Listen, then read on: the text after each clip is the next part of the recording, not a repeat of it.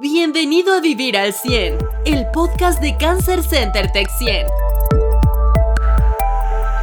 Comenzamos.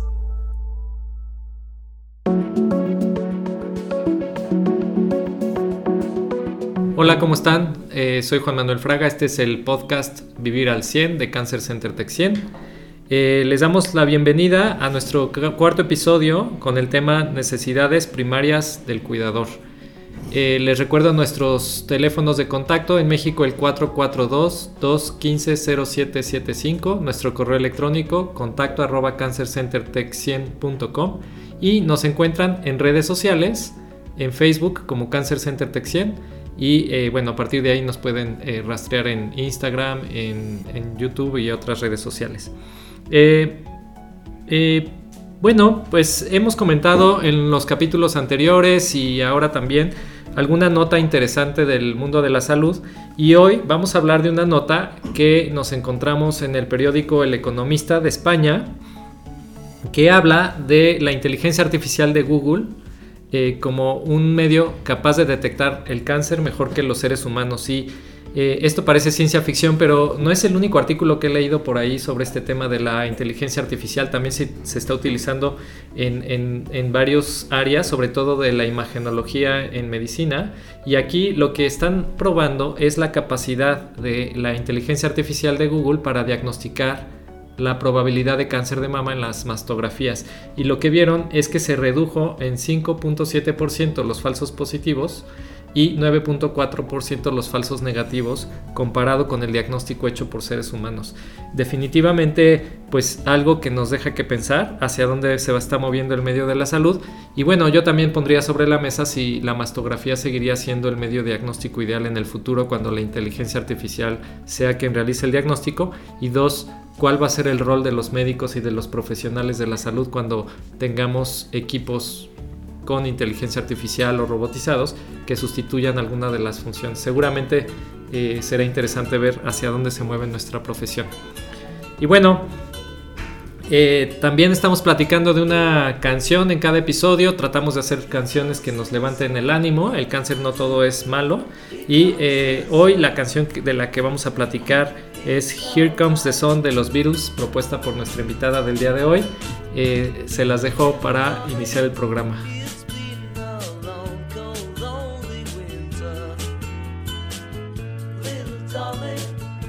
Esto es Vivir al 100, el podcast de Cancer Center Tech 100.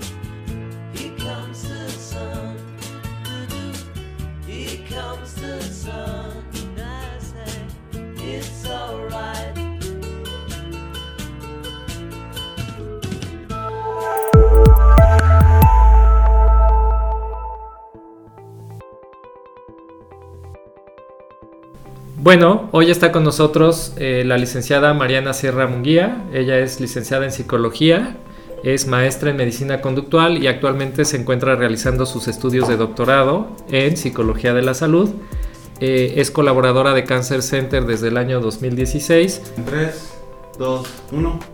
Y bueno, ha tenido experiencia en diferentes áreas de la salud y de la psicología de la salud, eh, en el Hospital Gia González en Ciudad de México y en su práctica privada en tanto en trastornos alimentarios como propiamente en cáncer y bueno, algo que ha desarrollado más en los últimos años aquí, incluso haciendo investigación. Bienvenida Mariana, ¿cómo estás? Gracias, ¿qué tal? Buen día.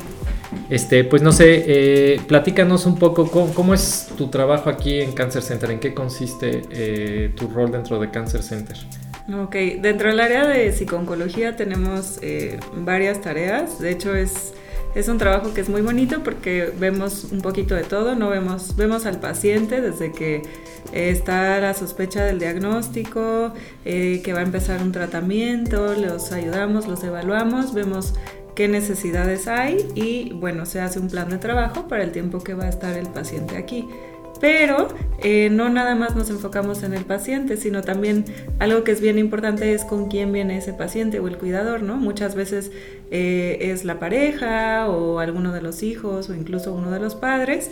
Entonces, pues también vemos las necesidades que pueda tener esta persona y eh, pues bueno, vemos vemos las necesidades que pueda tener esta persona y también hacemos un plan de cuidado para la familia.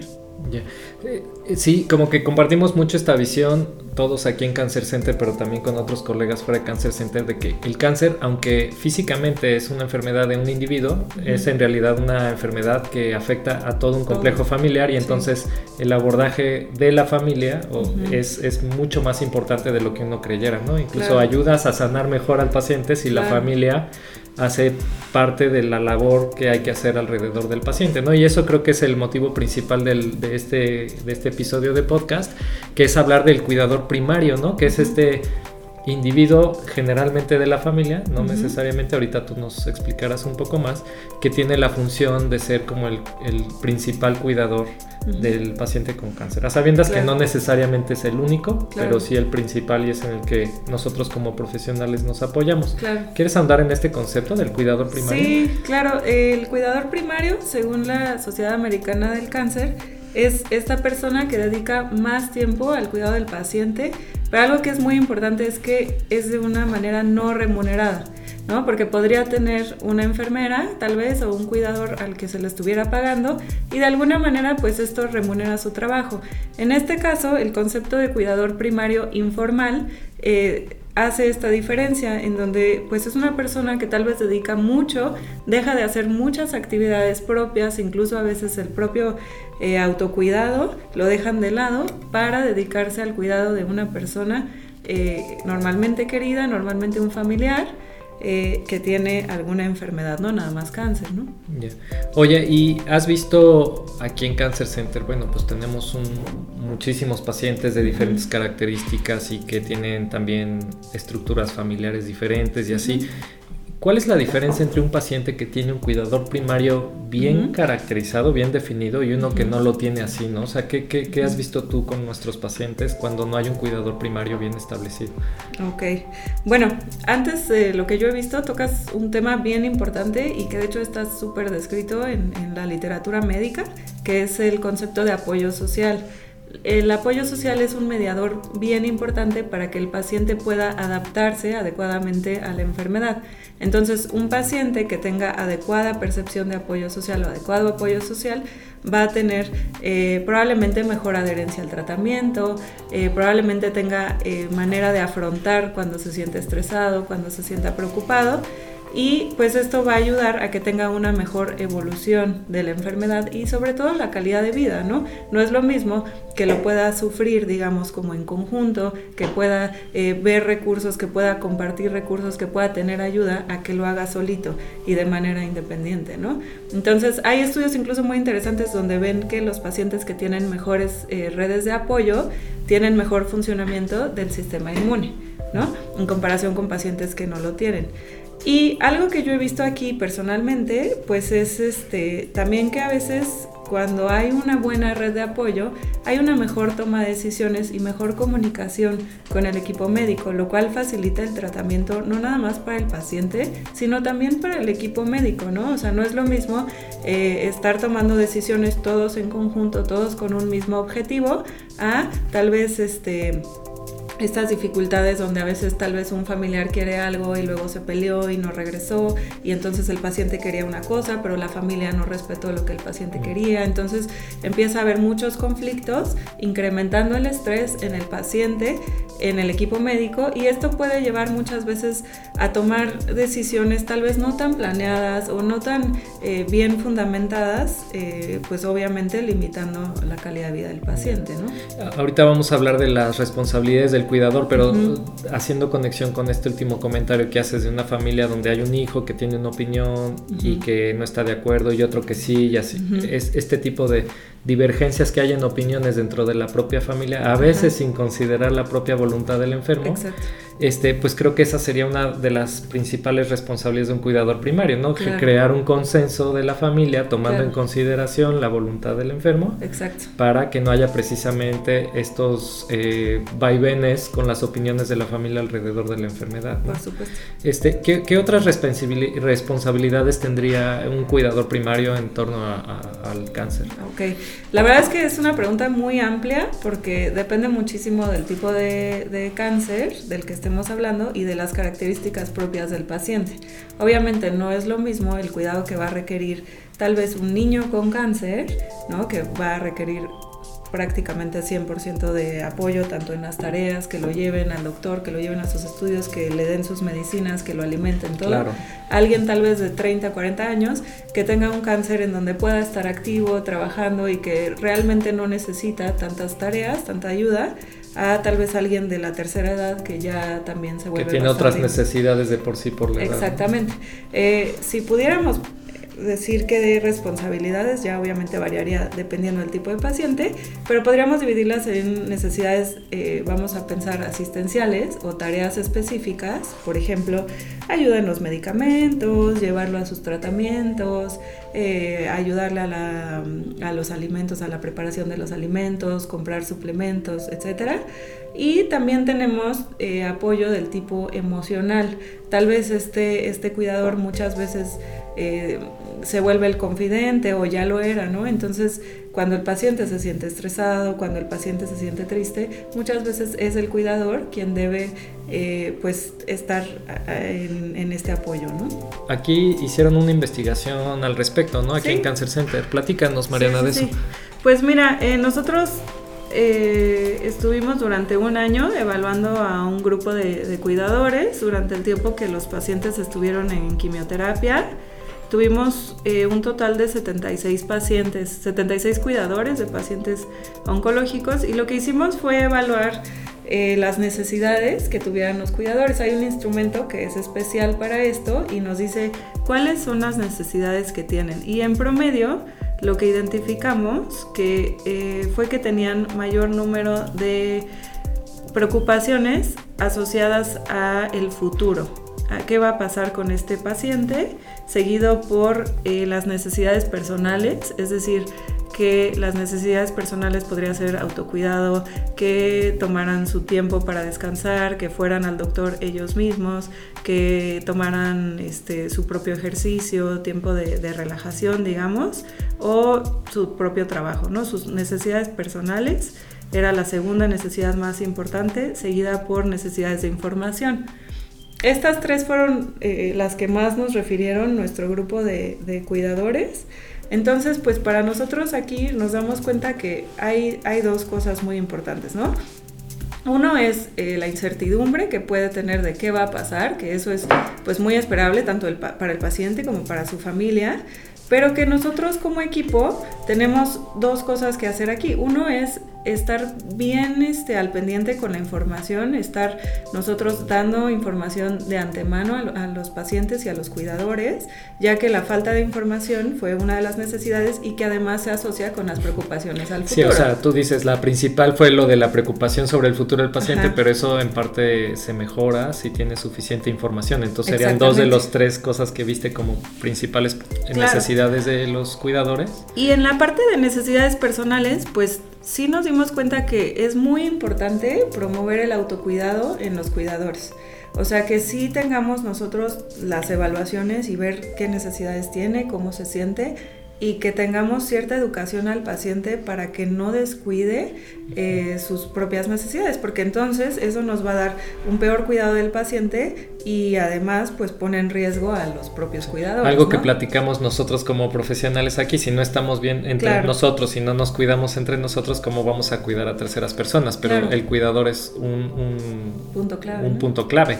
Que para los cuidadores que nos están escuchando ahorita en el podcast, ¿qué, qué sugerencias les harías sobre el autocuidado? O sea, ¿qué, qué recomendaciones les dirías? No pierdas de vista esto en tu Ajá. persona para poder ayudar a tu familiar con cáncer. Ok, bueno, pues creo que es algo muy, muy amplio, pero dentro de las cosas más importantes es eh, organizarse en el sentido de ver cuáles son las tareas que puedo hacer y ver cuáles puedo delegar. A veces nos cuesta trabajo eh, delegar y, o pedir y aceptar ayuda, ¿no? Porque a veces la gente nos dice, ah, yo te ayudo, pero no, pues ¿cómo le voy a decir que me ayude? No, no importa, no pasa nada, está bien pedir ayuda, está bien descansar, a veces, y sobre todo creo que eh, en, nuestra, en nuestra población tenemos como esta idea de que yo tengo que hacerlo porque es mi esposo, porque es mi deber, ¿no? Entonces tenemos estas creencias y estos deberías que a veces ni siquiera están fundamentados en nada y nos hacen realmente volvernos como, como demasiado enfocados en esta tarea, descuidándonos completamente, siendo que podemos tener un tiempo de descanso. No está mal. Eh, muchos eh, cuidadores se sienten culpables por querer descansar, por querer un día desconectarse un poquito. No está mal, de verdad es una necesidad, es un derecho el, el descansar y el cuidar nuestra propia salud, ¿no? Entonces, yo creo que así, si lo más, más importante que me dijeras en una palabra es eso, no está mal, no te sientas culpable, es un derecho que tú estés bien, ¿no? Entonces lo que tú tengas que hacer, hazlo. Sí, conforme te escuchaba yo me imaginaba si yo fuera el cuidador primario, pues es verme a mí mismo como un coordinador de los demás cuidadores y no como el único cuidador y saber que, que, yo también tengo una posibilidad de acceder a una red de apoyo. Claro. Y eh, ser consciente de que todos los cuidados que quisiera poner en mi familiar, primero los tengo que poner en mí mismo, ¿no? Claro. Tiempo, espacio, descanso, recreación, todas estas cosas, ¿no? Oye, y cuando las necesidades de estos cuidadores no están bien cubiertas, ¿tiene consecuencias? Claro, de hecho, ah, qué bueno que tocas este tema, porque eh, justo en nuestra, en nuestra investigación, como después de hacer este análisis, de ver cuáles eran las necesidades, nosotros dijimos, bueno, pues ¿qué, qué pasa con los que no? Y lo que encontramos fue que estas necesidades personales insatisfechas, sobre todo las necesidades personales, eh, se, comportaban como predictoras de manera significativa para tener ansiedad y depresión. Es decir, estas personas que descuidaban sus propias necesidades, al final eran más propensas a tener ya sea ansiedad o depresión. Entonces, pues esto nos ayuda como a, a enfatizar la importancia del autocuidado. Ya. ¿Y, has visto algunos otros problemas, además de depresión y ansiedad, en, los cuidadores primarios? De hecho, yo sí tengo presentes muchos cuidadores primarios, sobre todo con ansiedad en los primeros meses de, la enfermedad, ¿no? En lo que entienden también de qué se trata. Esta parte de información se me hace que es bien relevante. Pero ¿has notado algunos otros problemas que te manifiestan nuestros cuidadores primarios? Sí.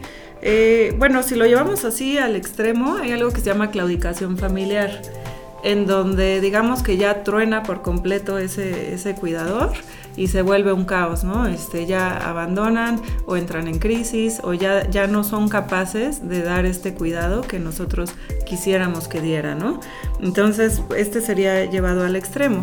Pero bueno, obviamente puede haber desde problemas económicos porque empiezan a tener tal vez problemas en el trabajo, porque empiezan a faltar o porque abandonan. Digo, lamentablemente no en todos los trabajos eh, tienen el apoyo adecuado pero también eh, puede haber problemas o preocupaciones financieras, que es algo muy frecuente. Por, por estas eh, preocupaciones por los gastos y todo lo que implica un tratamiento oncológico. Y muchas veces también empiezan a tener problemas de comunicación con el propio paciente, porque a veces no quieren preocuparlo o no quieren hacerlo sentir mal, entonces no dicen lo que están pensando o lo que están sintiendo y este y el paciente puede a veces adoptar también roles de pronto un poquito demandantes o un poquito como de uso al cuidador para desahogarme, ¿no? Porque también se siente mal. Entonces, eh, esto hace que la dinámica se vuelva muy tensa y que finalmente también impacta de manera negativa la calidad de vida, ¿no?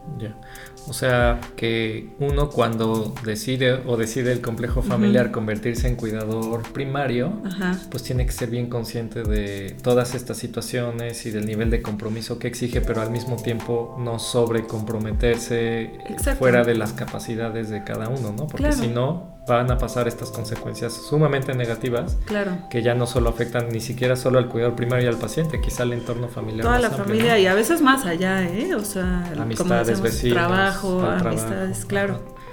Oye, ¿y qué hacemos en Cancer Center para los cuidadores primarios? Platícanos. Ok, bueno, pues nosotros de inicio, pues sí tratamos de evaluar a todos los pacientes, o sea, sí recalcamos que cuando se evalúa al paciente, lo que, se, lo que conviene es que, traiga a su cuidador para que también veamos cómo está y que justamente podamos dar un poquito de esta educación eh, de qué se puede hacer, este, cómo hacerlo, cómo comunicarse, cómo eh, finalmente pueden apoyar adecuadamente. Eh, si hay algo de estas necesidades, obviamente las, las tratamos de atender. Y eh, también tenemos grupos de cuidadores que se llama Club de Cuidadores, justamente, en donde tocamos básicamente este tipo de temas, la información que decíamos hace rato, y eh, enseñamos a los cuidadores también a estarse monitoreando, ¿no? A que ellos puedan identificar cuando sienten algunos de estos síntomas, como que ellos eh, se conozcan un poquito más y que sepan a dónde acudir para, para pedir ayuda si es que lo requieren, ¿no? Muy bien. Así es que este club de cuidadores pues es también un lugar donde ellos vienen a, a desahogarse y hacer ellos el foco de atención por un ratito, Exactamente, ¿no? Así. exacto. Muy bien. Oye Mariana, pues te agradezco mucho que hayas participado hoy en, en- en nuestro episodio del podcast. Eh, a mí me encantaron varios de los conceptos que tocaste, incluso este último de claudicación familiar, que es algo importante que tienen que tener en el horizonte algunas familias que, que tienen algún paciente con, con cáncer. Ujú. Eh, pues estos, esta parte de vernos como familia, como sistema y no como un paciente con cáncer y que todos tenemos que cuidar, sino que el cáncer cambia toda la Todo. dinámica familiar y entonces todos tenemos que buscar cuál es nuestro rol en este, en este sentido y apoyarnos y cuidarnos. Sí. Eh, y seguramente la audiencia tendrá más preguntas para ti y será motivo para, eh, para invitarte a, a un próximo programa. Ya veremos qué temas nos piden, también qué temas tú nos sugieres para, para más adelante. Y bueno, pues te, agradezco mucho. A todos ustedes que nos están escuchando, les agradecemos su participación y su escucha, que, compartan estos podcasts con gente que piensen que pueda hacerles útil la información. Y los invitamos a visitar nuestra página web www.cancercentertec100.com, eh, nuestras redes sociales es eh, Facebook, eh, nos encuentran como Cancer Center Tech 100 y eh, en nuestro teléfono en México el 442-215-0775 y bueno, nuestro próximo programa va a venir otra vez la doctora Amalia Padilla que ustedes ya conocen si han escuchado los episodios anteriores con quien vamos a platicar qué preguntas pueden, tienen que estar preparados para responder cuando vean al médico porque a veces uno llega a la consulta de cáncer y el médico puede hacer ciertas preguntas y uno no está preparado para responderlas o no sabe cómo responderlas y entonces queremos orientarlos un poquito más en este sentido. ¿Qué, información es probable que me pregunten cuando vea al médico una vez que sé que tengo cáncer? Pues muchas gracias a todos, nos vemos en el próximo episodio de Vivir al 100.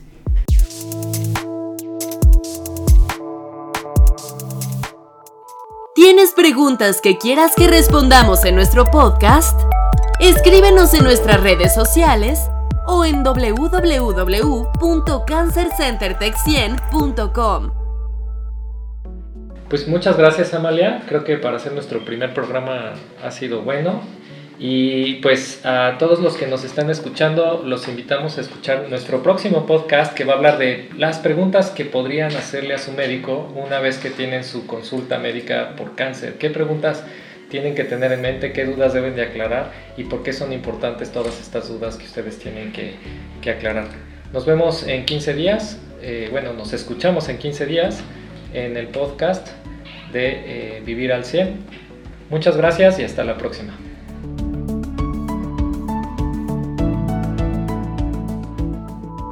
Gracias por escuchar Vivir al 100 de Cancer Center Tech 100. Te esperamos en nuestro siguiente episodio.